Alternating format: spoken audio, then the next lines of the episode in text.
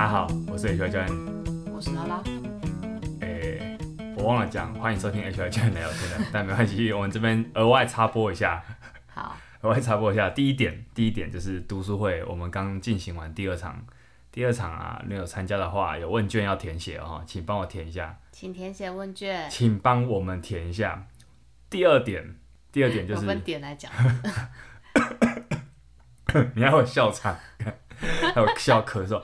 第二点就是一百集，我们快一百集了。一百集。呃，按照惯例是每五十集就有特别活动哈。那有啊，我们五十集有特别活动吗？五十集也有请来宾，不是不是请来宾，请听友发问，踊跃发问。对，我记得我记得这样。那这个一百集哈，我们有一个问卷啊。这个问卷除了除了是说你可以分享，因为第三第三季快结束了，嗯、很不幸的消息快结束了哈。但我们不会休息太久。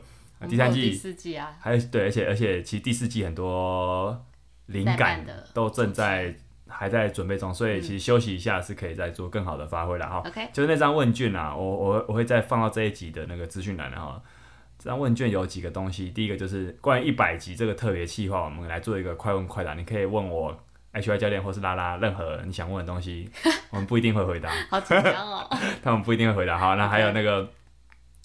好，尽量回答了。好，好，还有一个就是第三季，你对第三季的节目感想，跟你未来第三季、第四季有没有想听到什么新的企划或主题，都可以在上面告诉我们，尽情发挥哈，而且不记名。你要，如果你要做人身攻击，也不是不行，但 尽量尽量不要哈。好，第最后一点，最后一点就是，请请跟我们互动，请分享给你的朋友。好，就这样。好，报告完毕。报告完毕。今天。读书会还可以报名啊？还可以吗？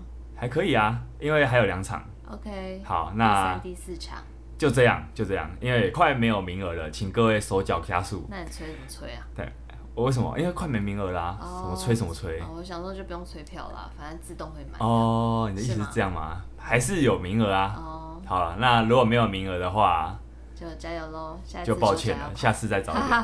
好，我今天今天的主题也是有点丰富。我我觉得可能又讲太多，所以对 废话我们速度再快一点。但我们会有小知识吗？我想听。现在有啊，我现在就要讲小知识。哎、欸，有没有想过，就是活在哪个样的生活水准是比较，在这个世界里面，怎样的生活水准可能会是前前我们所谓第一世界好了，我们就听过这个词汇吧？有。嗯，我们就这样讲。我刚刚想不起来，我刚刚有点想说要说百分之几，可我发现好像没有没有一个所谓数据，但我们就说第一世界好了。大概怎样的生活水准？算是你有想过吗？就比如说，就我们现在我们在台湾，我们在台北第一吧？你觉得不是吗？我觉得不是啊，真假的？因为台湾，那你觉得大概怎样的生活是第一世界？可能像你大概形容一下，北欧要这么屌，这样？对啊，所以第一世界温饱就是，所以所以台湾算怎样？第几？第二哦。二跟三，其实当初第一、第二、第三之间其实完全不是这样分的，那是什么？那是很特别，那是冷战时代的分法。就第二世界其实是共产世界，第一世界是以西方为首啊啊，那那个什么第三世界其实是有点像是，呃，除了这两者之外的，像亚洲、非洲大部分国家，亚非联盟有点像，就是那时候有这种有这种联盟的的的存在。理解。对对啊，只是说我们澳洲呢？澳洲当然算是第三吗？算是第一世界啊。因为澳洲是英国系统的殖民地啊，对了，所以它殖民地耶。但澳洲，澳洲，我记我对澳洲历史其实不熟悉啊，但澳洲应该一直发展都不错啦，因为他们对啊，应该这样，应该是这样没错。如果如果有历史专业再纠正我一下，好，好，所以我们这边讲的第一世界其实不是在讲冷战时期的第一世界啊，比较像是在说什么？如果是今天我们把世界分成，比如分成四个 rank。哎，欸、对对对，好，已开发国家这样说好了，四个 rank 好了啊，已开发开发中好像就 GDP 啊，好像是用 GDP 定义的，国民生产毛额。那没关系，没关系，这边你在，我们就想象把世界分了四个等份好了。那那你觉得第一层，你觉得我们没有办法在第一层级这样子是吗？没办法。其实第一层，哎、欸，有一本书啦，前几年蛮有名的一本书叫《真确》啊，真确就是正确的。正确的确，对，真正正确。他这本书很有趣，他提供很多我们觉得，因为他是那种很，他是很数据的一本书，所以他会提出很多，哎，比如说他就问，像我刚刚问那个问题，或者说他问说，你觉得世界上有多少人不识字？那大家可能还会觉得还是蛮多，对不对？那其实最后答案会让你很吃惊，是很少很少。这本书有一个核心的论点是说，你以为世界其实没有那么好，实际上世界比你想的好，有点像这个概念。哦、好，你要说什么？我要说就像那个不识字啊，因为你你不识字是零嘛，但是你识字是以一到十的等级。嗯，那其实你不识字的。几率很低、啊，真的很少人不识字、啊。对啊，我的意思是说，就是你、啊、你你你可能基本使用语文能力到你很好的使用基本能力这一大块都可以叫做识字哎。但可能就是像你刚刚可能还是这个数据有有，人家还是会以为说，哎、欸，还希望还是有些人不识字，但实际上已经现在这个时代已经很少有人不识字这样好，好，这本书的作者啊，真确这本书的作者 Hans Rosling，他把收入分了四个等级。这跟我们过往知道什么已开发国家比较不一样了。那其中，它的分四个等级，这四个 rank 里面啊，其实只要你每天可以赚三十二美金以上，啊，这样换算起来月薪其实大概二十二 k 台币，其实就是第一世界的，就是这第一 rank 的人，第一是就是第一 level 的。然后他有一些条件，就比如说你高中有念完，有坐过飞机，就是这个世界的最高等级的人。可是你这一届，你这个赚到的薪水。没有考虑这个你活生活社会的通膨啊，嗯，因为但无论如何啦，二十二 k 你再怎么算通膨进去都不会。他想讲的意思是说，我们会以为我们过得很辛苦，或者说或者说我们我们远我们离世界上最 top 的那群人很很遥远，实际上没有你想象这么遥远。对，我想我觉得他这本书打破很多迷思，他想讲的这个，对吧？那我也常听过一个说法，就是说，其实如果今天你出生在台湾，然后你可以听到这个 podcast。哦，是啊。你代表什么？你如果用游戏来说好了，弄那种手游来说好了，你代表说你手抽就抽到那种超条的卡，SSR 卡，就是那种等级很高的卡。嗯。就是生在你你降生在台台湾是一件蛮幸运的事情，就是台湾的生活消费跟生活跟你的薪资，其实在整个世界很高。嗯。可我们知道，我们大部分人不会这样想的。然后就这个第一世界来说哈，这个等级第一个等级只占全世界的十三趴。就不到七分之一，对，我们在这十三趴之内。其实，诶、欸，我明白很多人对于这种，对于这种会觉得说，哎、欸，我我们其实可能，你每天都在听说，听身边人或者听网络上的网络上人说，一个月要那什么年薪可能要两三百啊，甚至四五百才够啊。是。那实际上就是根本不用那么高，就是你已经在过的是全世界很 high high rank 的生活了。嗯、对，我觉得这还有一些意义的，但我们也知道就是。但这是就一个数据来谈啊，对，这是可以有个数据来看，数据是冷冰冰的，对，会有会有很很好的跟很辛苦的去综合起来这个评价。那他没有，他也忽略了，你讲的没错，他也数据是冷冰冰的，他没办法这样，他他只能这样解读，嗯嗯，他还少了一些意思。那也包含说，我们活在世上，其实你不会去比，其实坦白讲，你不会去跟人不会去跟比你烂的比的，是你永远只会跟你身边那些很很厉害的人去比较，或是跟你的邻居啊。跟你的高中同学啊，大学同学啊，对啊，你永永远只会跟这些人比较，所以你就变成说，其实人是不会满足的，嗯、就是比较后面会变成这样。那我觉得提供这个数字，其实我当初看到也是吓了一跳，哦，原来原来这么简单，就就基本上就在台湾，你基本上你不用做什么，你应该都可以。好啦，可能你你要坐过飞机的话，那你可能也不能太太辛苦啦，嗯、你可能还是要有一些闲钱，可以有这个出国的余裕。嗯但代表说，这并没有并并没有太困难，只是说我们活在比较当中，其实际上我们是不会去关注比我们差的人。那这样的数据，我觉得一方面可能你会你会惊讶，可是另外一方面，当你活到现现实生活中的压力之后，你可能也会忘记，因为你就会觉得你过着一个哎，刚最近要缴完税嘛，因为要过着一个很辛苦，每每个月都被贷款追缴的生活，对吧？但我觉得这个数字是有趣的，就它其实告诉我们，呃，活在台湾。真的是一个手抽已经抽到蛮爽的一张卡，没有你想象中这么差。对，没有你想象中的这么差，没有这么轨道。我们搞不好出生的时候就已经达成了，这世界上很多人都没办法达成目标。嗯、那有点，这真的是蛮我当那时候看到也觉得蛮有趣的一件事情。看看自己拥有的其实不少。好，又来灌鸡汤了。鸡汤。那那这本书大家也可以慢慢看啦，蛮有趣的。好，好那我们这集要聊聊一个东西。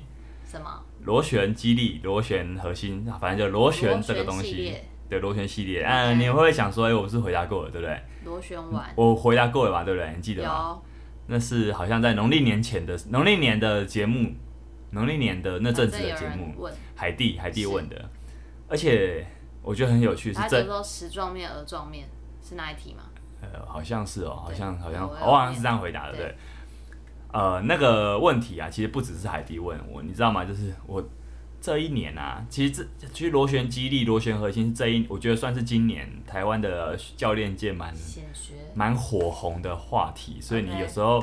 因为你看那个有一些 IG 上的大大，就是那种流量很高的大大们，他们常会办那种投票，那个什么问 Ask me，对不对？Ask me anything，对不对？你知道吗？知道。就很多人问说。老师怎么看螺旋肌力？哦、真的、哦，对，非常多，超级多。这样问他。对啊，对啊，啊，因为那可能是问他怎么看，不是问他螺旋肌力是什么。问他怎么看啊？Okay. 怎么看待啊？啊、其实这问题也很好玩，就是说被问的人本身是这个专业吗？呃，有的是，有的不是。OK，都会被问到。对，那、啊、如果是专业的话，应该不会这样问啊，因为那蛮好玩的。那会问这问题，就就有一个预设说，哎、欸。这跟老师，这跟你平常讲的好像有点不一样哦。哦你要不要？你觉得这个最近很红的东西，嗯、你要不要讲讲看？你怎么看.我觉得他不讲，但我可以感觉到他隐隐约预设的这个立场。所以你你不会去看到有人问教专教大重量的老师说：“诶，老师你怎么看大重量训练？”哦、你也不会看到有人问教螺旋肌力老师说：“老师你怎么看螺旋肌力？”因为他应该会觉得不会去问这样的人，他会问的是有冲突感的人这样子。嗯好，那虽然我回答过了，但我觉得那次回答其实不够好。那也包含说我我在那次回答的时候，是因为我我在今年年初去上了那个什么台湾体能，台湾体能是一个单位啦，他们引进的一个系统叫 Landmine University 地雷管大学。这个地雷管大学就是在教你用地雷管做一些他们所谓螺旋肌力的动作。Uh huh. 对，那时候我去上了这门。他们的工作坊，那那工作坊其实总共是四个小时，其实是蛮短的一个工作、嗯、工作坊。但后来我在呃是什么时候呢？五月吧，好像是四五月的时候，我去上了另外一个讲师的课。啊、嗯，我去上另外一个讲师的课，他也是以螺旋核心为号召。嗯，对，那个讲师是我在 SPS 研习的同梯的教练学员 Matt、嗯、啊，Matt 他在前进体能当教练。他在那个什么永安市场永和的前进体能当教练，所以我一直其实我之前就知道他，他算蛮他，我觉得他应该算有点名气啦。是对，然后我就知道他有在开这门课了，所以他早就他应该蛮早就在做一些所谓螺旋激励、螺旋核心的东西了。是，但我可能在那次 SPS 研习后，哎、欸，大概认识这个人之后就，就、欸、哎对，因为我那时候对他在课堂上也是蛮有印象的，嗯，对他蛮会感觉出来是一个蛮有料的教练。对，所以就会想知道，哎，他怎么诠释这个东西？所以等于说，我这次这一集的回答，综合这次这几个月来的一些经验，也综合了那一堂课 Mate 的课跟台湾体能的课，来做个跟大家再做个报告，好，跟各位听友做个报告，是，对，做个报告这样哈。那其实我在这一集的稿已经写得差不多了，只是说最近一个月真的太忙了，所以很多东西我早就准备好了。只是来不及分给分享给大家。那在讲的此时此刻，你已经准备好了吗？准备好了，没准备好还讲这个吗？说写好八成，还有两成，等下开始乱掰的。乱掰不会，因为我因为可能会有比较懂的人会听啊，所以好像也不能太乱掰。我跟你讲，我必须说啦，我对这东西其实没有很了解，有很多东西很多资料我是上，我还有上我还有上网看，哦、好啦看一下其他讲师怎么讲。对，对那代表说，可是代表我这样的作风，其实代表说我对他们不熟。这不是我第一手资料，我得说，所以也许有未来会再邀这些讲师，我上过课的讲师看看。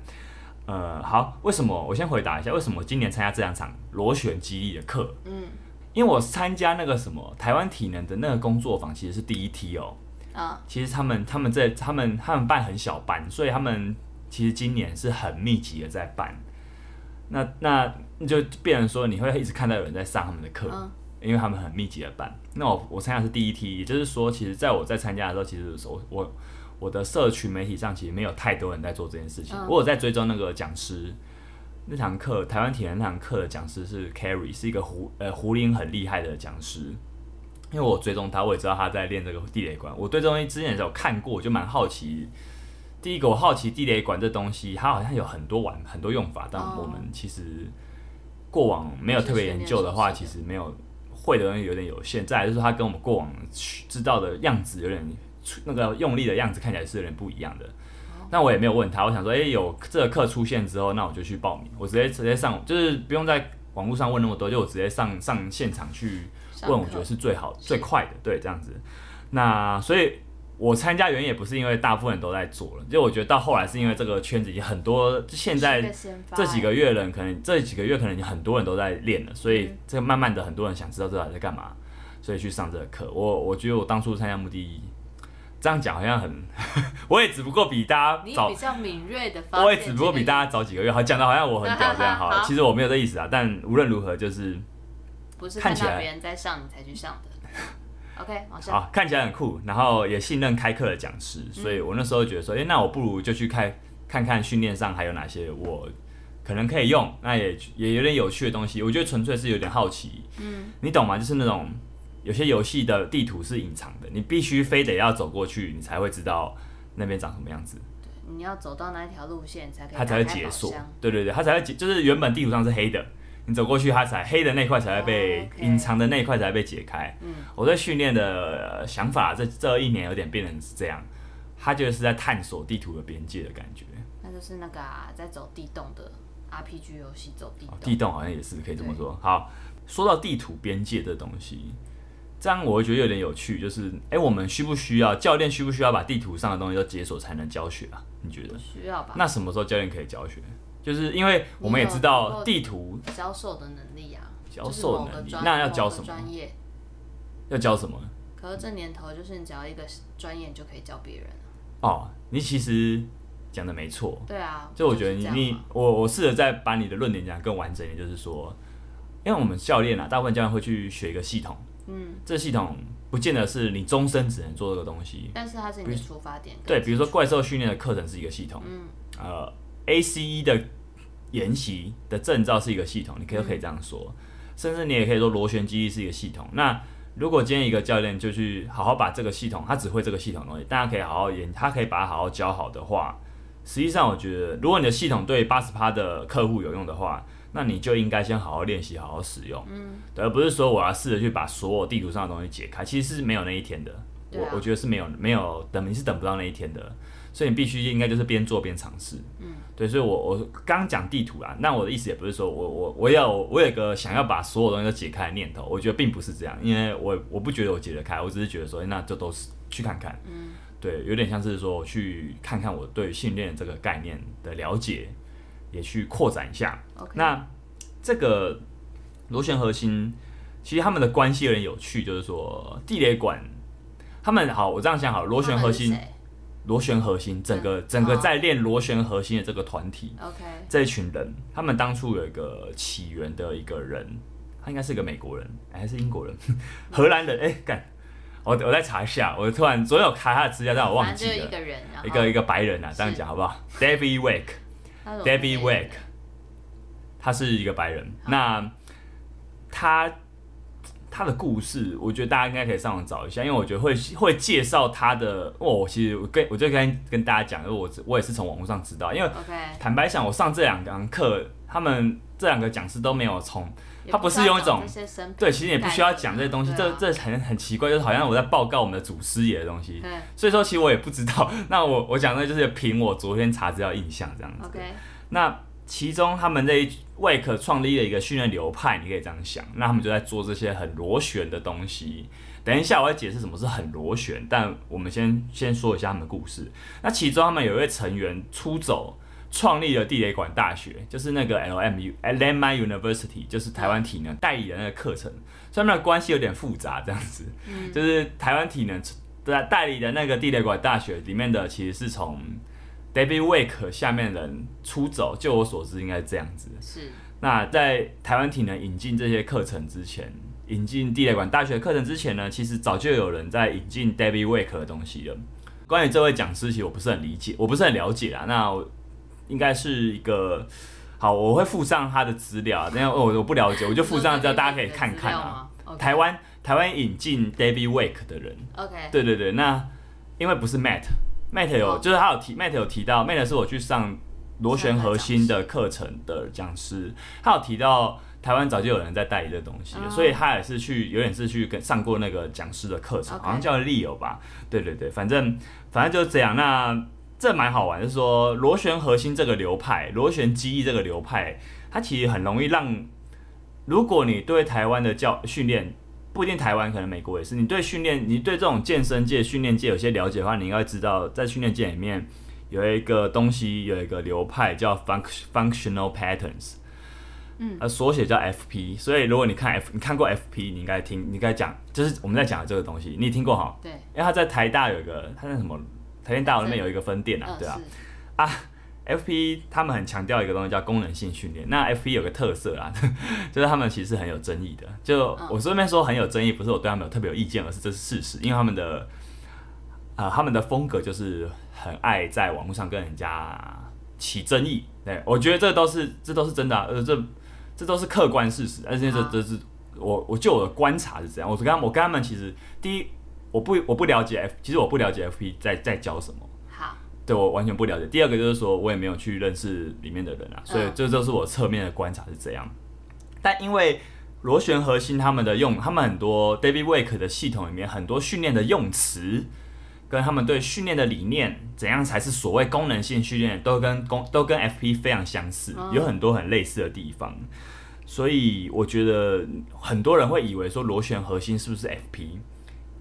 可以理解，对，不是，他们不一样，嗯、但在他们很多强调的东西有点类似，哦、所以可以可以想象为什么会有人这样理解。那至于 FP 是什么，我就不在此赘述，因为这个是另外一个话题的。那我也必须说我不懂，我不懂. 所以大家有兴趣也是可以查看他们在网络上的一些事迹这样子。好，那我们来聊，我们来分享一下这两堂课差别，就是台湾体能的这场地雷馆工作坊，嗯。地雷馆大学工作坊，还有 Mat 的螺旋核心课程，我们来这边分享一下差别。在地雷馆大学的工作坊里面，他们比较单纯，因为时间很短，四个小时，他们比较单纯在强调就是数科地雷馆的一些操作。那地雷馆它可以做出一些他们有点像是所谓的奥林匹克举重的变形动作，抓举、挺举，它把它变成一个拆解成一个，其实完全不一样啊，在概念上。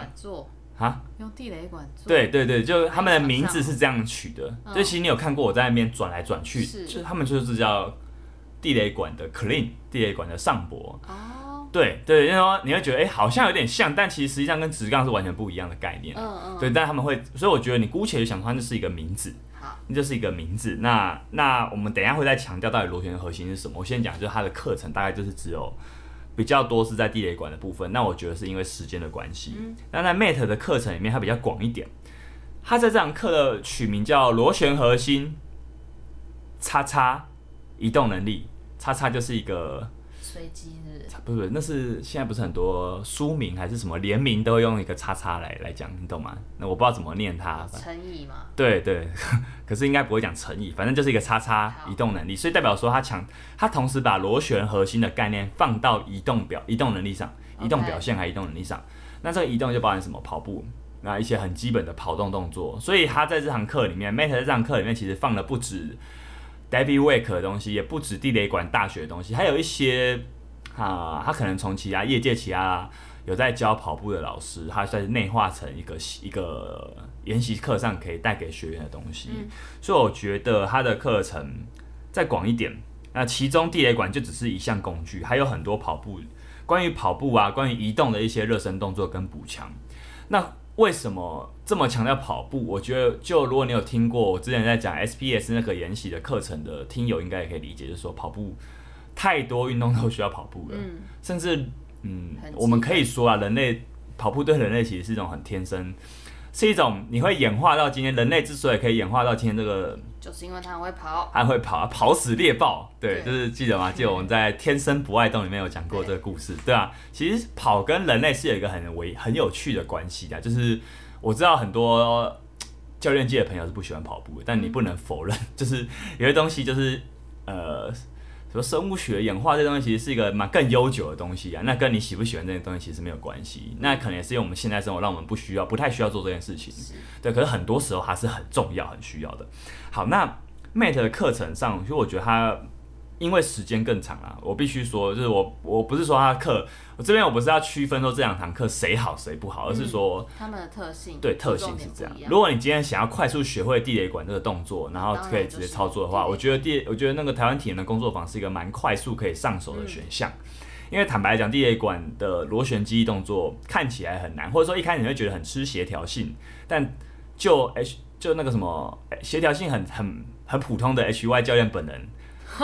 我的经验是啊，课堂上我做不太出来，但我回去一直练一直练，我就记得了。Oh. 就它不是太困难，它比那个老师说应该比拳击啊这种真的很吃协调专项运动简单很多。对对对，它应该是简单很多，学习时间也比真的奥林匹克举重还要短。Oh. 对，所以你真的只是要学动作本身的话，其实我觉得地雷馆工作坊是可以满足你的需求的。如果你想知道更多的为什么，我觉得 Mate 课是一个不错的选项，因为第一个它有更长的时间可以让你去理解这个。对，理解整个概念跟为什么我们要这么做，嗯、所以你知道吗？其实我本来没有特别想报 Mate 的课程，结果，因为我我就觉得我会啦。呃，在报 Mate 的课程之前，我不是今年初有有参加一场短跑嘛？是那场短跑赛，我也用很，我也一直在用地雷管的那些动作，螺旋核心的动作在备赛，嗯、所以我会觉得说，我我也会这些东西啊。那实际上在课堂上，我也算是，你知道吗？就是这场这 Mate 那堂课那天的课程，就是你会做的人，你有上过地雷馆的人，你很明显就是看得出来。哦因为会比较快，那这个东西就是你，你等于说你就偷跑了，你就先预习过了，就有分。对啊，对啊，所以你会发现那个不是说我们协调，就完全不是，只是因为我我先选，我先上过，对对对。所以我本来没有特别想报名的，只是我看了 Mate 的那个什么报名，第一个我觉得他是我想更了解这个教练啊，对，那时候上跟他一起上了那个研习课程嘛。第二个就是说他的那个报名表单上其实把什么是螺旋核心讲的蛮，我觉得诶。不错哦，就是我没有，我觉得他讲的蛮清楚的，就是它是另外一种形式的核心使用方式。我那时候看到他的报名表单，就觉得，哎，这可以上上看，因为感觉起来他对于这部分可能可以补足一些我的疑问。没错，没错，所以我就觉得说去上上看。那上了课我也发现说，哎，其实不用地雷管，我光用一些很简单的核心动作，我都可以带出所谓就在地上趴着、躺着的这种很基本的热身。我就可以带出螺旋核心的一些概念，因为如果我今天我要教学上来说，我如果要教地雷管学员地雷管，我也不是那么快可以就直接介入的。那但是呢，螺旋核心，如果你认为它是重要的一种能力或是身体的排列的话，那我我光是操作这些伸展，这些很基础的核心，就跟什么，你知道我们练体操，练那个 CrossFit 体操不是会做 Halo 跟超人嘛？是，就有点有点像那种感觉，就是说我先从这个基础去打好。对对对，所以我觉得那那堂课给我的这样子的一些，我觉得蛮不错的一个建议，这样子、嗯、给我这样的的资讯，这样，所以我觉得他们两者其实很相似，很多很多原理是相似，因为毕竟他们都在讲螺旋这个概念，是只是因为场地啊、课程规格而有一些不同。那我们就来聊聊螺旋核心好了，对，我们要进入重点了，终于要讲了，终于要讲了，好。好螺旋核心就我粗浅的认识，我聊聊看，就是就 Mate，哎、欸，也不是 Mate，这也不是 Mate 的分分类，而是 David Wake 本人，你记得 David Wake 吗？是就是那个创办人，有点像是这个流派开始在谈，开始把这东西变成一个流派的那家伙，他是怎么分类的？他是说啊，我们的核心，人体所谓的核心其实有两种两大类，第一大类叫支撑核心，支撑核心叫 bracing core，bracing、嗯。如果你有做过肌力训，你一定懂 bracing 的感觉，那就像是你要今天要做大重量深蹲，你要下去前，你要先把你身体产生足够的稳定，或者你也可以说就是何老何练老师很爱讲的那句中轴稳定四肢发力，大概就是这个，大概都是这个 bracing core 的一个展现。OK，所以你应该懂吧？你做基本，你做那种深蹲，你应该都感受过这种感觉，应该所有人都知道。那螺旋核心呢？它叫 calling Core。C O I L I N G Collin Core，那螺旋的意思是什么呢？其实我们先讲一下它的螺它的原理好了，它其实背后是有一些理论在的。嗯，那包含几个，这有点像是物理治疗、运动防护会比较懂、会更懂的东西是解剖列车的概念。解剖列车你知道吗？它是筋膜学派。那在讲筋膜的人很多，不是只有解剖列车算是筋膜学派，可是因为解剖列车太有名了。他们太有名，他们把筋膜线这个概念发扬的很大，然后也建立起一个足够厉害的系统，所以很多人会知道筋膜都是因为解剖列车。实际上，解剖列车你可以想象，就是说我们肌身上的肌肉不是独立运作的，它透过筋膜把有点像是列车一样，我们要做一个动作的时候，它可能会从你的脚底传递到你的头，哦，就这么真的是全身性的传递，它就像是车站的概念。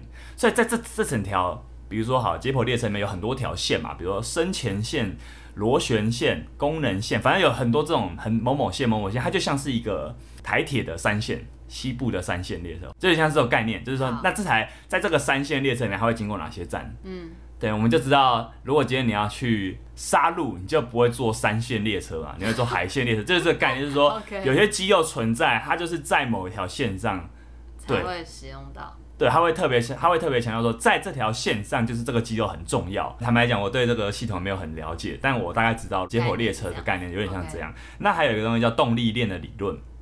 动力链的理论，其实你真的要说的话，好像比起解剖列车更有科学实证医学的那个研究佐证啊。动力链的话，我们说如果做 RDL 做前弯，瑜伽的前弯。嗯它就要用后侧动力链，它是整个后侧一整条在传，你有你有觉你有感觉到对不对？对。每次瑜伽课的前弯就是这类很经典的后侧动力链的动作。哦。那如果是后弯的话，就会比较像是前侧动力链。所以你不会只觉得上半身很酸，你会一直串联到你的脚踝。嗯。这整条都就是说等于说，如果你对人体有个概念的话，你就知道其实我们很少是独立运作肌肉的。嗯。所以传统解剖学的观点会把说。会说一些肌肉是只有在某某关节做动作的时候才会使用，其实会有点，我觉得筋膜学派任何的筋膜学派，不管是动力链或者解剖列车，都是在反对我们肌我们传统解剖学看待肌肉的方式。它不是只有在比如说我今天我肩关节做某个动作它才动，而是它可能会在更一些更多运动中，它都会有一些跟其他这条路线上的肌肉有综合串联的效果。好，所以它的理论大概这样。所以呃，就螺旋肌力来说。螺旋这个概念，就是他要想的，就是说他有这个解剖列车动力链的理论在里面。他有一个假说是这样，就是说我们我们人体的脊椎其实可以当引擎使用，它可以透过脊椎去产生动作来产生力量。诶，这就跟 bracing core 支撑核心非常不同，因为支撑核心强调的是什么？中轴稳定。嗯。所以这时候脊椎希望它是稳定的，去让四肢发力。所以这时候他不希望让脊椎产生过多的动作，可是螺旋核心却刚好相反。可是那这个脊椎，他们所谓这个脊椎引擎的假说是怎么存在呢？诶，这个跟演化有点关系，我讲给你听看看。这个假说是认为啊，诶，你知道啊，我们有讲过有一集想说人类曾经是一只鱼，你记得吗？你记得吗？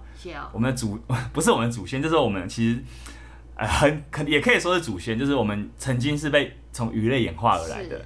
所以鱼类啊，鱼类的脊椎其实它是一个，它的脊椎的侧线，它可以去驱动骨盆的横向旋转动作，你明白吗？就是说，鱼类的移动方式跟人类完全不一样啊，对不对？那所以鱼的移动方式就有点像螺旋机的移动，它们的脊椎是这样子，呃，像我现在这样做，对对对对，是这样这样，那就有点像舞者的动作，哎，对，像舞者的动作和武术。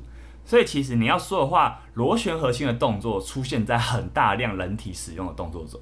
嗯、你在投掷，你在挥棒，你在直，你在那什么打羽毛球的挥拍，全部都是这样的。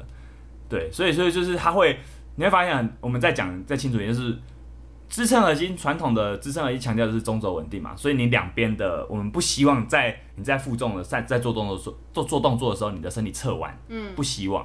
可是人会侧弯啊。侧弯是一个很基本的动作能力，对不对？嗯、所以你看，甚至跑步有些时候会有一点点不自觉的侧弯，你不能说它是错的。如果你用螺旋核心的平衡啊，对，保持平衡，你讲对了。如果以螺旋核心的观点来看，侧弯是很自然的，因为脊椎引擎你可以想象，它就是我们人体侧弯，侧弯是矢状面，哎，是额状面的动作，就是左右向的动作。额状面，额是哪个？额头的额啊、呃，反正它就是左右向的动作。它的它透过一个侧弯来产生旋转，产生脊椎，产生骨盆的旋转。嗯，对，所以旋转是另外一面水平面的动作。所以可以说，螺旋核心非常强调，因为我们知道人体三大平面：矢状面、额状面、水平面。传统的肌力训练大量的在做矢状面的东西。嗯。可是另外两个平面其实长期下来是有点比较被忽略，而且这两个平面在出现在大多数的运动情境中，所以螺旋核心有点像是要弥补这个传统训练的不足之处。那想问，核心就是只分成支撑核心跟螺旋核心吗？有第三种吗？应该。我们就这边就这边的分类来说是这样没错，okay, 但你说核心是什么，那又是另外一个话题了。好，对，就很就这个大概念。对对，你可以就这个大概念来去区分，因为我觉得懂 bracing code 的人很多，嗯，所以你可以换个角度去理解。我觉得这个不是一个二分法，这比较像是一个说，哎，几和我们所谓的核心其实好像就我目前所知有这两种分，有可以有这两种方向你可以这样想。发现的对核心类型，我我的我的解读是这样的。好，哎，所以就刚鱼类那个概念，你有没有懂？就是你再去看那个人家都地雷管那边摇来摇去的动作，你就可以懂说，哎、欸，它好像有个道理在，就是脊椎引擎的概念是这样。Uh-huh. 所以你看啊，有个有个理有，你可以想象就是说，人如果没有双腿，今天你坐着，你能不能动？可以啊。其实你可以动的，你坐着你可以用你的骨盆去，对不对？是做一点那个高低差，然后旋转去做移动。跑步也是在做骨盆的旋转，那个易婷也讲过。所以，但你其实坐着，你还是可以骨盆不动，就这样动啊，只动脊椎。我的骨盆没有在动。对，可是如果你加上骨盆呢，你是不是可以动得更？比较对。对，你可以动的范围更大了。所以它的理论背景有点像是这样子。好。所以，呃，你你光是上课前的一些伸展准备，其实你就可以很强烈感受到。我们平常训练其实是缺少这部分，嗯，比如说我会感，我可以感觉到我的侧向，我的左右边的侧腰到我的阔背肌这边，其实这是很很明显的有伸展开来的感觉。你说在暖身的时候？对对，甚至快要伸展到快要抽筋的感觉。哦。那甚至我的肩膀，我我有一个动作，嗯，现在大家可能看不到，但 我的肩膀，你可以 po 到先动。好，我现在是 po 出来，就是哎、欸，这这怎么讲？这、怎么讲？哦。这该怎么讲？就是呃，两手，然后一只手在上面，一只手在下面，然后 在背后，两只手勾在一起。好，这样讲，我希望有观众理解。这个动作是一个很常在测肩膀、肩关节活动度的测验，对不对？啊、瑜伽也会做。有吗？瑜伽会做啊，不是会拉带子去伸展，反正、哦、反正会啦。大概会。啊、呃，这动作我之前有一边就很差，可是练完螺旋肌力的东西之后，我突然有一天发现，哎，这个东西怎么我我的两只手碰得到了？哎，但这个跟螺旋有关吗？有点关系，因为他们的伸展。你看、啊、他们的伸展很强调这个动作，哎、欸，但是做这个动作不用尽量保持肩膀平吗？你如果硬要螺旋的话，就会一高一低，很明显。其实螺旋这系统里面，他们并没有认为，他们觉得一高一低是 OK 的。哦，对，对对，其实这个动作是要因为侧弯板就一高一低.你知道吗？就是我们在讲再讲一次脊椎引擎怎么发动，它其实很大量是透过侧弯，侧弯这个动作就是你左右边会一高一低去发动的。好。对对对，那当然也是有分。你如果真的太夸张的左右歪斜的话，你没有稳住你的中轴的话，还是不够好。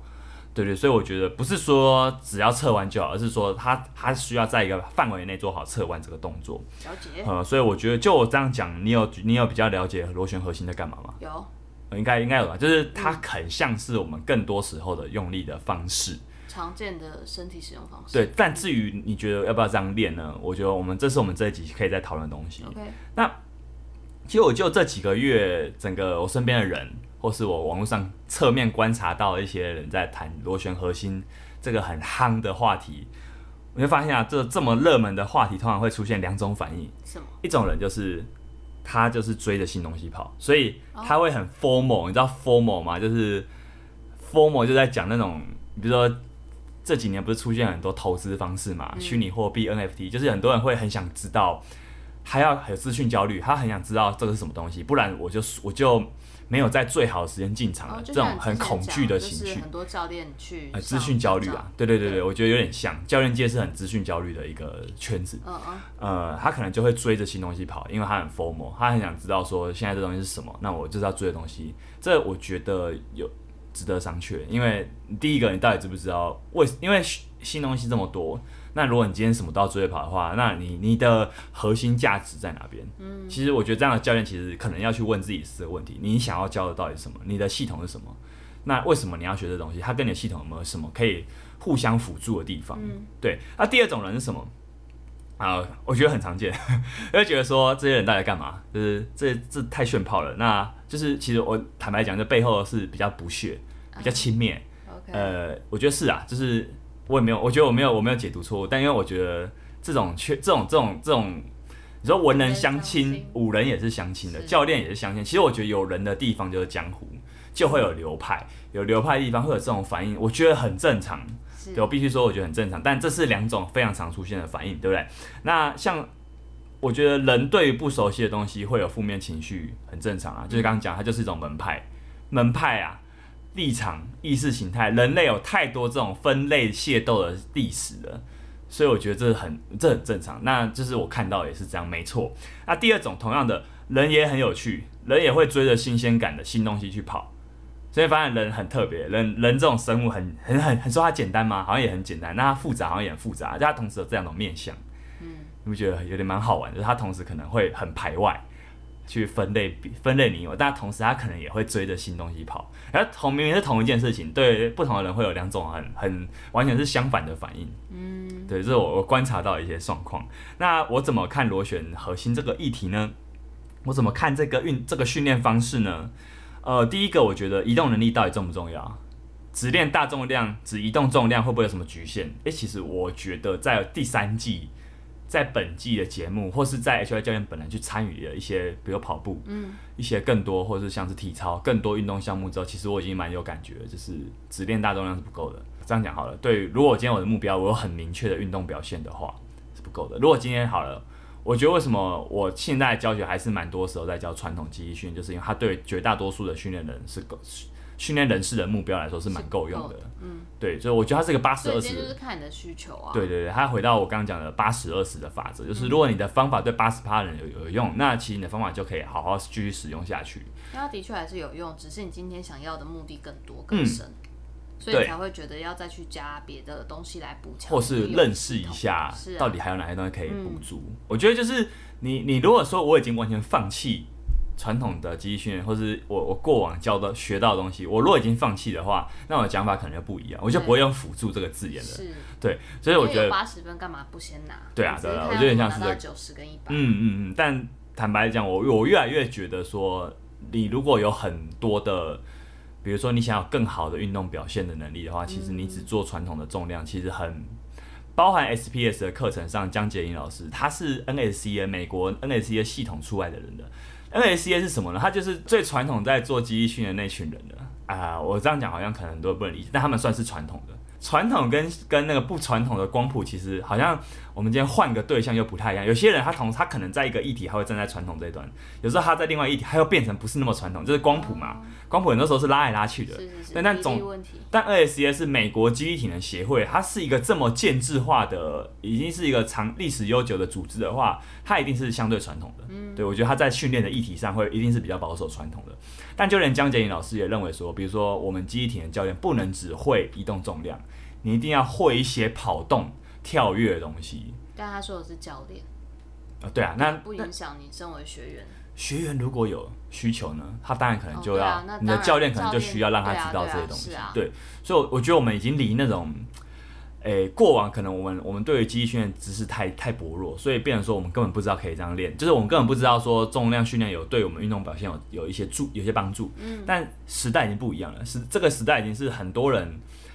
建立三项成绩轻松就破五六百，这路人很多都这样的成，已经是非常多路人都这样。可是你会发现，并不是你蹲越重，被蹲举蹲蹲越重你就跳越高，并不是你蹲越重你球速就越快，你就有越好的那个移动速度。那这个时候发现，哎、欸，时代不一样了。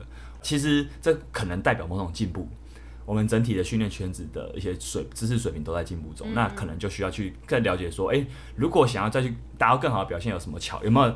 之间的桥梁有哪些方法.对，我觉得我看法是正面的，我不是说哪些东西是不对的，或是它应该被丢弃的。Oh, oh. 好，那在传统的肌力训练的派别，其实看螺旋肌力的，我可以想象出他们会提出一些质疑，嗯，或者说我们刚刚讲螺旋肌力，为什么他觉得螺旋核心很重要？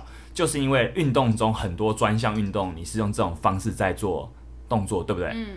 可是啊，就传统的肌力训练观点会认为说，我们肌力训练的目的就是让你练好你的硬体，比如说我今天我用重量把你的最大力量提突破，用一些举重动作把你的爆发力提突破之后，你再去做回到你的，比如说你练球，你就回到你球场上训练，那你应该能力就会变好。你有比较好的硬体，你你的训练比较不容易受伤，也比较不容易累。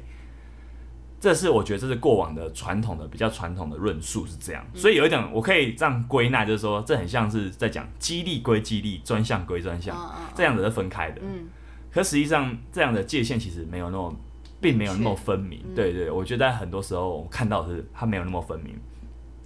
那再来就是说，传统肌力训练的流派也会认为说，我们用专项动作来练，比如说好了，呃。我如果今天我一个投手，棒球投手，我想要丢出很快的球速，那我我是不是要用球？比如说我把这颗球越又做越来越重了，你懂吗？就是说一颗棒球如果是两百克的话，我用更重的球练，更重的球来练，是不是会比较好呢？传统的观点会认为说不会，因为它会破坏你的动作哦，它会破坏你的动作。比如说越重的球，你就不能，你就不会用同样的方式去丢球。是是是。但是啊，其实这我我过往也是这么这么认为的。可是你就知道训练世界真的很大，就是美国只美国有一个专门在教棒球棒球员训练的一个一个训练流一个训练机构叫 Driveline，呃，很多现在非常非常多棒球选手都在那边练。嗯，台湾有一些教练去那边学习。那其实我我我也是看我我也是看人家在分享啊，就是 Driveline 他们有教人家在用加重球，也有用比较减减重的球，有用这样种球练训练。嗯。可是你说他到底加重多少？我不确定的。我相信他还是在一个范围，就是说我的动作不会变形。是。可实际上就是我们知道是是，我们虽然过往认为说不能这样用，可是有人这样用，就是这让我我看到这些东西，我会觉得说哇，我我会我会感觉是啊，我我们所知的可能太少了。嗯。我说如果今天你生你你你会说我是体能教练的话，那你也许你对于比如说到底运动表现这个世界。现在发展到什么程度？你不能总是说，哎、欸，那是棒球人的事啊，跟我没有关系。今天如果有有一个，今天你如果真的收到一个棒球员，你怎么办？你不能保证说你不会收。如果好，如果你今天你就觉得我不想收这些人，我不想收运动员，那也可以啦。如果说我今天我靠一般人客户就我就生存的相对没差。可是我我觉得很多人是认为他自己是体能教练，可是他好像又会觉得说我好像只要懂激励的东西就好，其实有点可惜。对啊，因为就像刚刚讲的，我们真的可没办法把那个界限分的那么开嘛。嗯，就是对啊，就是这个训练机构 Driveline 这个训练机构里面人，他们真的就只是教棒球嘛？可他们里面又会说他们是体能训练师，就会觉得说这个分类真的很模糊。嗯，就是他好像不是说我我嗯，就我觉得身为一个教练，如果你对这个议题有兴趣，那你多了解一点，也许也许不是吃亏，也许会是好事。对啊，所以。过往那种你先练肌力，其他就会好，这个论述会有哪些问题？第一个就是，嗯，我们可能没有去分析这个专项到底需要哪些特性。嗯，呃，那这你之前也有讲过，有讲过吗？啊、类似，我在我在整理一次，我因为我觉得是类似的议题，嗯、比如说一个棒球员、一个一个短跑选手、一个马拉松选手，他们需要的肌力水准、肌力素质是一样的吗？其实不是。那那到底体能教练要怎么知道我需要怎样的？对啊，对啊，所以这个东西，我觉得今天就算你不用，你不会螺旋核心，你你应该也把这个心这个东西放在你的心里面。嗯、再就是时间跟资源很有限，其实对于运动员来说，这是最有限的；对于学员来说，这是最有限的资源。是，反而不是金钱，是时间。嗯，就是如果今天你跟他说好，你就来我们这边练肌力，练到一个程度，你你在两个月后，你再回到你的训练场上，你应该会有变好啊。如果没有呢？这你怎么确定？那那如果说如果没有，你用你的方很传统的方式，就发现哎还没有变好，那你不就浪费了这两个月？就是我觉得很多时候我们是没有那个时间，对它不可逆，所以没有那个时间去做这样子的测验。那真的有办法有时间说你先练好机体，再练好专项嘛？很多时候其实两者是同时在做的，嗯，或是说那个练肌力的成分，其实很多时候它就有一些专项的动作的成分在里面。对，我也觉得这个蛮有趣，就是我们好像真的没有办法分的那么开，嗯，或者说，呃，因为以前会说，就一个初学者来说，不管他是排球、篮球还是棒球，他的可能初学者课表都一样，都差不多。那是初学者。对，可是实际上，那那初学者，如果他很快就过了之后，那你是很早就要让他的训练里面加入一些他那个项目的元素了。嗯，呃，我觉得这是一个，也是一个，我会开始有点怀疑说，哎，先练肌力起来就会好。这个论述到底有没有其他缺陷？这样子，那如果今天我的专项还没有一定水准，这个论述更不成立了。嗯，对，因为我肌力好，保底的练起来，就是我这个，如果我今天我专项还不够好，那对我来说可能最重要的是去练专项，不是练肌力。哦，所以肌力好，专项才会好，这个论述又不成立了，因为专项我们知道专项跟肌力之间的那个落差是有点大的。嗯嗯，所以我觉得我我就我来看一下这个问题，就是说。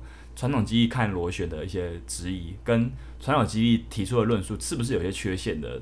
我觉得刚刚自我的整理这样子。OK。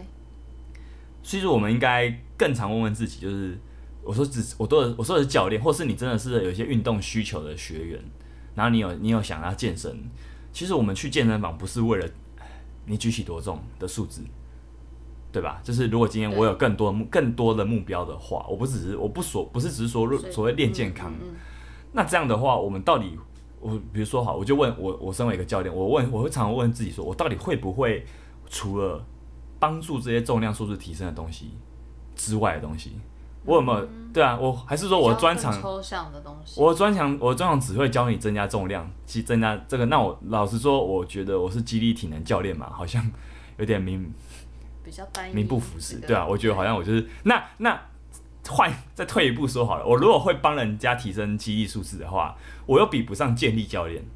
哦，对不对？嗯、就是对啊，你就我觉得说这个东西你到头来。嗯对啊，我觉得他会让人，他可能会让让我有一种自我怀疑这样子。对，那这是我觉得这个议题蛮有趣，因为它就牵扯到很多肌力训练的里面很很常见的争论、嗯、争议跟一些人的敏感神经。是，这是我的反思。就我这边并没有在影射任何人，而是这是我对我自己在看到这样议题的时候，我其实会有这样的反省。嗯嗯嗯。对，你听到这边会不会觉得说，好像我开始我大力推崇螺旋核心的训练？你有这样的想法吗？应该还好吧。真的哦，啊、我表现的蛮客观的。对啊。好了，重生就应该不是。好。对。哎、欸，对，没错，我其实并没有练那么多。嗯。我觉得我最近是放蛮多在我的热身里面。啊。可是地铁管动作，我其实哎、欸，其实练的其实变少了。这也没有为什么，就是刚好我最近有要练很多别的东西啊，哦、所以就是它。但我觉得核心的那个，就是前面的那些躺着、趴着的螺旋核心的动作，我觉得有些时候它对我来说是一种伸展。啊，对，或者是说它是一个控制，我能不能，比如换一边在做这个螺旋动作的时候，我能不能控制它，控制的更好？嗯，会有这种感觉。其实我在这几个月啊，上完 Mate 的课程，也看了网络上一些人在吵这个东西，其实是有人在吵啦，只是可能我我看到没有很多，我是心里面会有一些念头，就是说我产生一些问题啊，就是关于螺旋核心这个东西，我就举举几个嘛，就是我们真的非得练螺旋核心不可吗？如果我今天要针对移动能力的提升，难道只有螺旋核心有效吗？那我们传统肌力训练的旧方法只能被取代吗？那它是我要该完全被代替，还是比如说那个比重大概是多少？这是到底怎么看？这是我心中冒出的问题。那还甚至啊，我也觉得说，螺旋核心如果这么厉害，还有怎么那么新？嗯，那可是这些成功的运动员都，他们不是都这么做的啊？就是他，他既然那么强调运动表现。对不对？嗯，那他有没有一些成功运动员的案例？案例，嗯、对，虽然我们我觉得这样讲好像不太对，就是好像说今天，因为我们知道训练是有个体差异的。对对对，今天如果一个人用很烂的方式练出来，来背书这件事，就是你讲到背书这件事是一个很，啊、也是我觉得是教练界很敏感的话题，就是、因为他做了那么多努力，你怎么可以把这个成就归功于单一的训练？嗯、所以你知道吗？有我就常听一些教练说，就是他他学他就有些教练会在谈说，有些很厉害的教练，他很厉害之外。他不随便拿自己带出来的运动员背书，因为他觉得这个运动员的很多努力不是因为我。对、嗯。可你也知道啊，就是这一行很需要行销，是的。所以反过来说，也有另外一些可能他们也很厉害的教练，嗯、他们每天都会可能一个礼拜就会 po 他们带了哪些运动员。我我现在也没有说谁是对谁是错，但就是这是一个，也是另外一种表现。但是他的方式，如果说他只是带着哪些运动员，那。他确实也是做这件事，啊、对他也没讲错，对对，他只要没有说，哎，这都是我的功劳，对对。那当然也有人可能会有，也也有人可能会隐约隐隐约的冒出这个含义，但我觉得啦，社会很现实，今天你的运动员成绩很好，坦白讲，会羡慕你的人还是还是很多啊，可能也很多人会酸你，可是会羡慕你的人还是很多，嗯、所以我觉得这也没有谁是对错，只是说这很好玩，就是说。我们的这个现实常是说成绩好的人说了算，所以我刚才那个质疑也蛮好玩，那是我那是我心中的念头啦。但我我马上也浮出了另外一个疑问是说，哎，难道只有成绩好的人他怎么练才说了算吗？好像也不能这样说，对啊。所以其实以上这些问题我都没有答案。那同样的问题你也可以类推到说，哎，我觉得刚刚主持如果把螺旋核心换成大重量训练呢，是不是那也是一个问题？就是难道只有我们非得练大重量不可吗？对。如果他这么，如果大重量训练这么好用，为什么成功的运动员没有都这么做？哎、欸，这很好玩，你不觉得吗？就是这个问题。成功的运运动员要牵涉到个体差异、啊。对对对，我就说这个，我的意思是说，这个问句好像他换一个主词之后，他好像又可以再问一次。是啊。对，所以嗯，这个东西我后来就觉得啊，就是我们等下会再聊聊训练这个它的一些，它有一些核心的精神在。可是有些时候我会觉得说，训练它很像信仰。嗯。你知道吗？就是我们尤其。新受过那种美式那种运动科学，开始在讲很进步、很先进。比如说我我今天讲运动科学，就是要为什么我要跟那些过往那些老教练、土法炼钢的老教练做个区隔，我跟他们不一样。可是你会发现，只要到后来，你说我真的在讲科学吗？科学是什么？有没有人想过这个问题？就是说，我现在我其实好像不是在讲科学，我现在聊的好像是种信仰，就是我们在聊的那种讨论训练的效果，好像不是真的用科学。因为到底怎么用科学来表示我的训练成效，好不好？你不觉得我刚刚那样讲就觉得很难？嗯，对不对对？那我只能去架构出这个数据吧。嗯，那其实科学这是一个也蛮容易被误会的词。嗯，我们得来聊聊看到底科学是什么。其实很多时候科学它很像什么，就是你记得有一阵子奈米很红，嗯，然后所有东西都出现奈米级叉叉叉，所有产品都出现的人，可你也知道说它根本不是，个奈米是什么，或什么碳碳纤维什么小的，就是这根本不是这样的，就是就是那种懂长得黑黑就 对，懂懂物理的人都会竹碳纤维，懂物理的人都会马上会出来吐槽，嗯，可是这个东西还是很多人这样用，你知道为什么吗？It works，它有用。对，它还是吸引得到很多人，所以代表说，我们知道我们的人，我们人其实对科学没有那么感兴趣，大多数人对科学并不感兴趣。对，可是他喜欢这种哦，这个东西很潮、很屌、很专业的感觉，他想要这种感觉，这会导致说很多神棍会出现。对，你不觉得吗？你说他，他反而会说他是科学。科学，我们再聊进一步聊聊科学好了。科学有一个很重要的内涵，这个东西叫什么？可否证论，可以被否定的论，就是。好，我这样讲好了，就是如果今天你找到一个错误案例去去否认我的话，科学必须要有办法去做这样子的预设。什么意思？哪些东西是不行的？宗教啊，占星术比较难。宗教为什么比较难？就是我们大部分都是没有开天眼嘛，都是麻瓜嘛，对不对？我们都看不到上帝啊。可是你知道，就是宗教里面很多。可能是所谓的教主，他们会说我们看得到某些我们看不到的东西，嗯、可是你没办法，啊、对，无法验证，这个就是可否证性的科学的很重要的一个内涵。嗯、你如果今天这个论述说，哎，有上帝存在，可是你又没办法去论证、去否定上帝到底存不存在这个事实的话，这个论述就没有科学上的意义所在了。那我们也不知道死后的世界长怎么样，我们也不知道灵魂是什么。对，所以说这些东西为什么它变得说很像只是身心灵的玄学，它很难进入现代所谓的科学革命以后的那种所谓科学的范畴，很大一部分就是它没办法过可以否证、可以否证的这一关。嗯哼。呃，所以今天我们再把可否证这个东西放到训练上来说，你会发现就是这个标准超严格的。嗯。如果有一个训练法给一百个人用，他都可以得到我想要的效果，你觉得这个状态和有可能吗？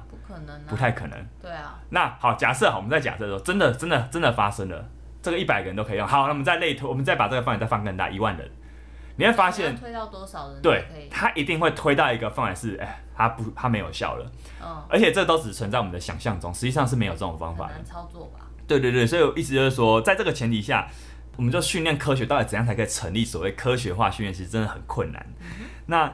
你如果有学过研究法，我我我是社会系的，其实社会系 算是文组的，但但我们我们大学的时候有学统计，统计里面有一个很重要的研究法的精神，就是说，呃，你你或是说你有写过那种比较量化的论文的话，你会发现说，我们要先建立一个假设，就是我这个论文想要讲的东西，我想要发现的一个概念，嗯，我要先假设它是错的。你知道吗？你知道这件事情吗？科学上来说，你必须先假设它是错的，你要想方设法去证明它是错的，没有？你要想方设法证明它是错的，结果你找不到方法证明啊。好，那在那我对我可以推断说，在这个前提，在这个条件下，我暂时可以说它是成立的，是。可是都是暂时，而且是前提，而且是比如说它的统计，你有听过信赖区间吗？可能是零点零，哎，你不知道信赖区间就是什么？九十五趴信赖区间是什么？好。呃，我忘记了，但我们可以想象说，它就是一个，呃，在大部分情况下，它是成立的。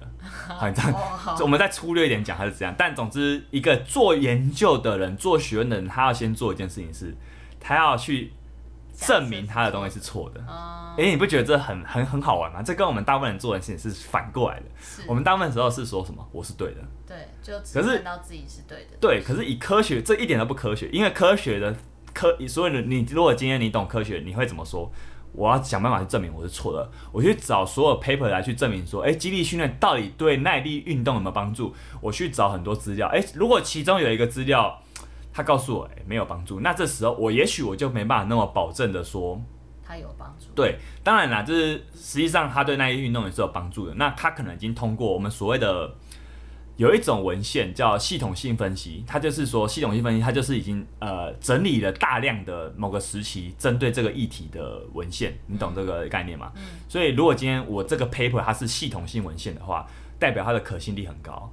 所以我相信啊，好，这边我没有查，我先跟大家说抱歉。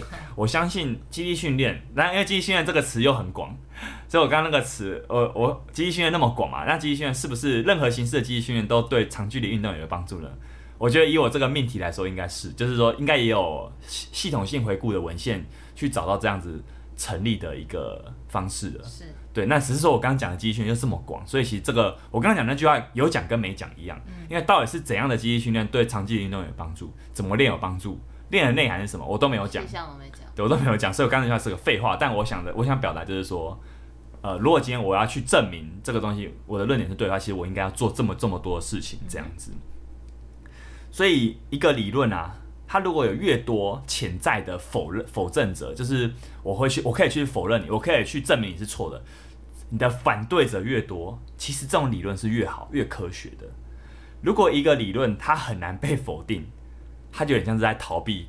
就是刚刚讲，我们在讲宗教，为什么很多宗教会被认为不科学？就是或是说它真的很充满了神棍，就是因为它可以讲很多你没办法证明的事情，我的感觉的事情。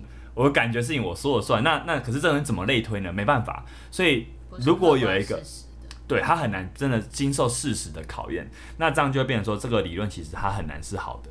嗯，我们这边不是说科学是万是最好的，而是说如果我们用以科学来讲的话，因为我知道很多很多教练爱爱说自己是科学化训练，对，因为我们觉得我们今天聊这个话题多少跟科学有点关系，因为哪这样的方式是好的，其实我们不知道。对，嗯。那科学没办法解释万物嘛，它也不是我们正常人在行动的时候的唯一指南。对，甚至你知道，很多时候科学发展它不是照着可否证论在走的，就是说有些科学家会发现，哎、欸，这个东西它没有办法通过可否证论这一关，可是他还是继续去做，哎、欸，结果有一天他成立，他成功了。Oh. 现代很多很多物理学是这样发展的，就是这个东西我就不我就不班门弄斧了，只是说。我们刚刚讲的可否证这个件这个东西不是全部，可是它是蛮重要的一个内涵。所以我觉得啊，嗯，大重量重量训练就是我们所谓比较传统这种，你要先练好肌力，你要先把最大肌力提升之后，到底你的运动表现会变差变好，有效没效，其实很难真的所谓用科学去判。我们常常都变成说，哎，这是我感觉，我的经验是这样，我的感觉是这样。那其实这跟科学是不一样的事情。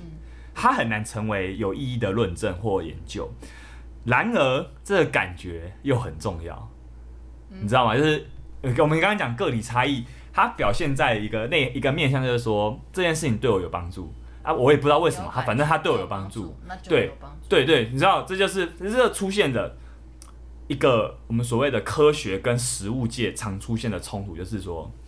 以以我们是教练好了，我们其实不是科学家，科学家是比较像是做在实验室里面那些人，嗯、或是那些在念博班的、念硕班的那些人，他们比较像是所谓科学阵营的一群人。我们比较像是走在，对，我们比较像是走在实物界的人。嗯，实务界的人就常常会诟病那些科学家说：“哎、欸，今天你不需要去证明，呃，你肚子饿要吃饭，或者说今天你不需要去证明太阳会从西边出来嘛？就是，可是科学就是走得很慢。”因为你我们从刚刚那一段话，你应该可以听得出来，他很严格。嗯，一个论述要成立，一个研究发现要成立，其实是非常严格的。而且你说它成立了，它就是好的研究嘛？不一定，因为很烂的研究很多。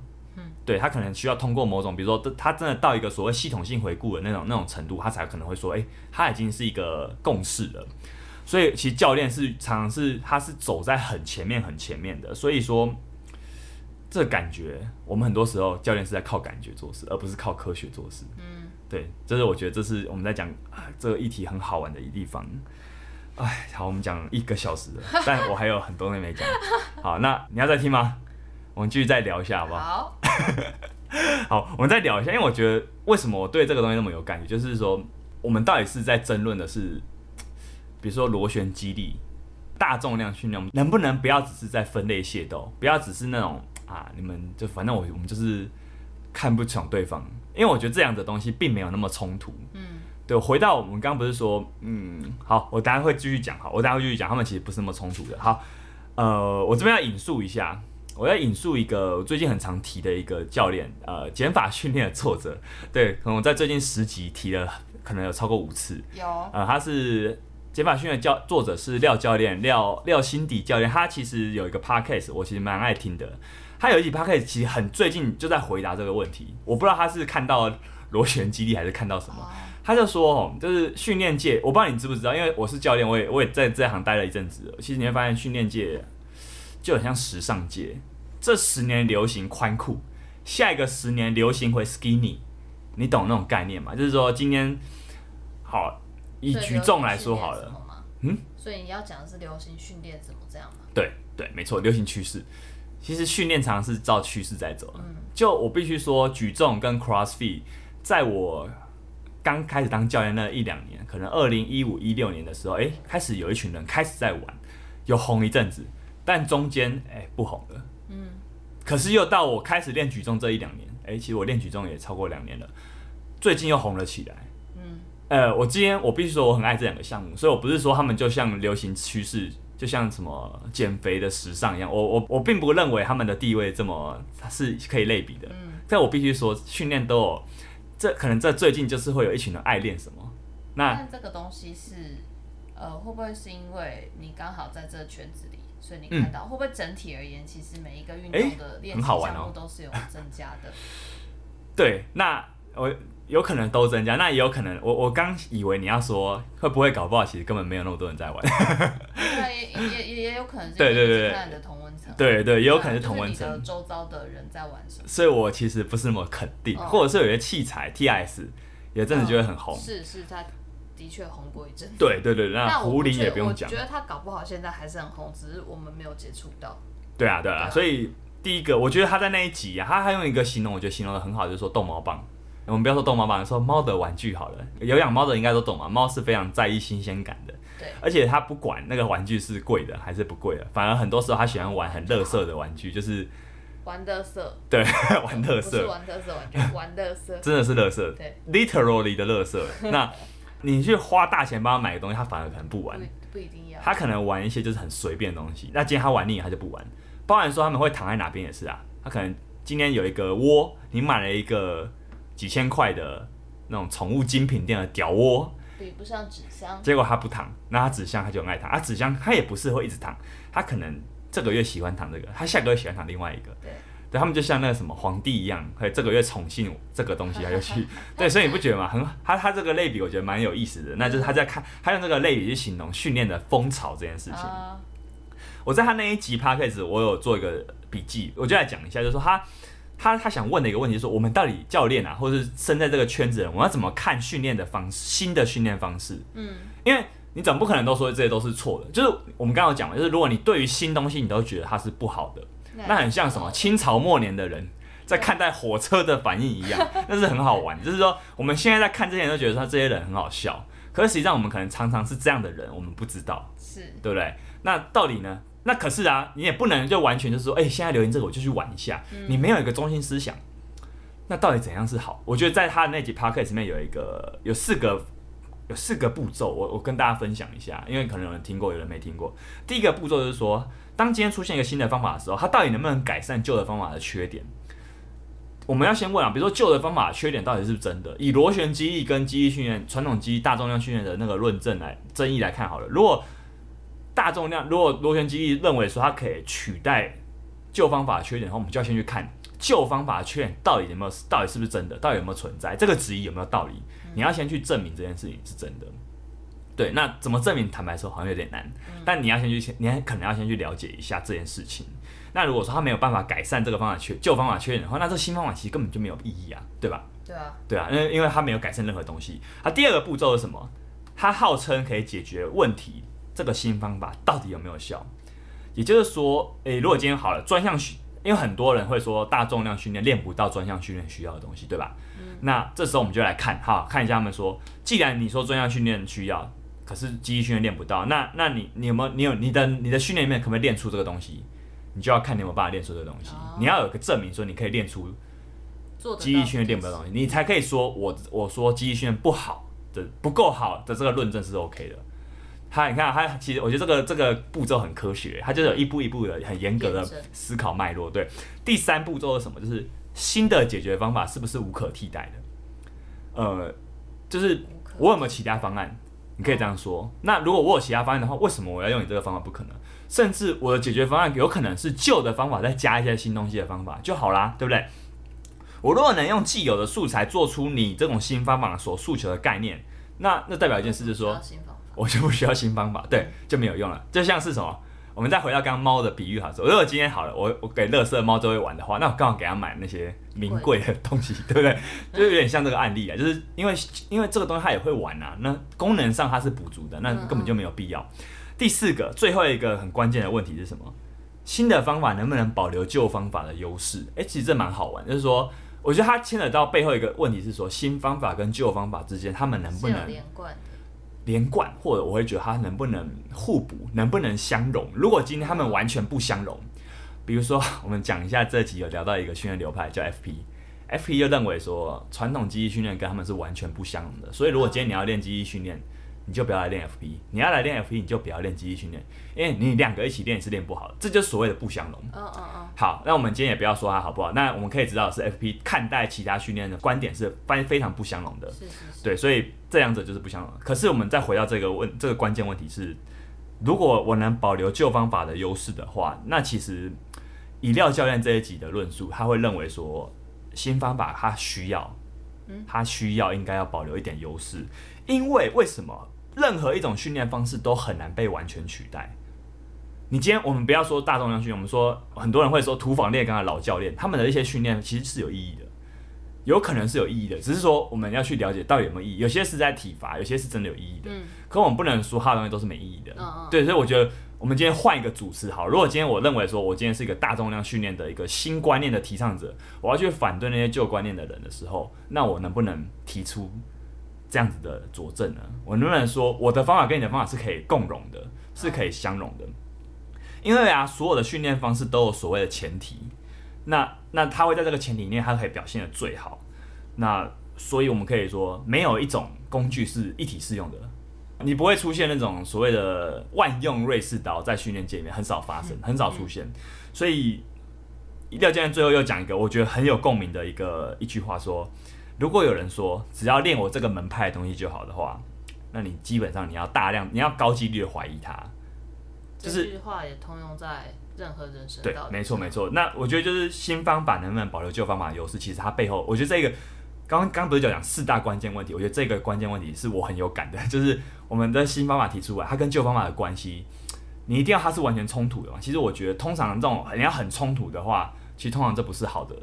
如果今天这个旧方法已经很主流在使用的话，嗯、那这个新方法想要挑战旧方法，他又说他又说我跟你是完全冲突的，嗯、你要练我的东西，你就不能练这个东西的话，那其实我觉得需要去质，你需要去想一下，需要去质疑一下，因为你说真的有一种工具是所有人都可以用，就都会有效果的吗？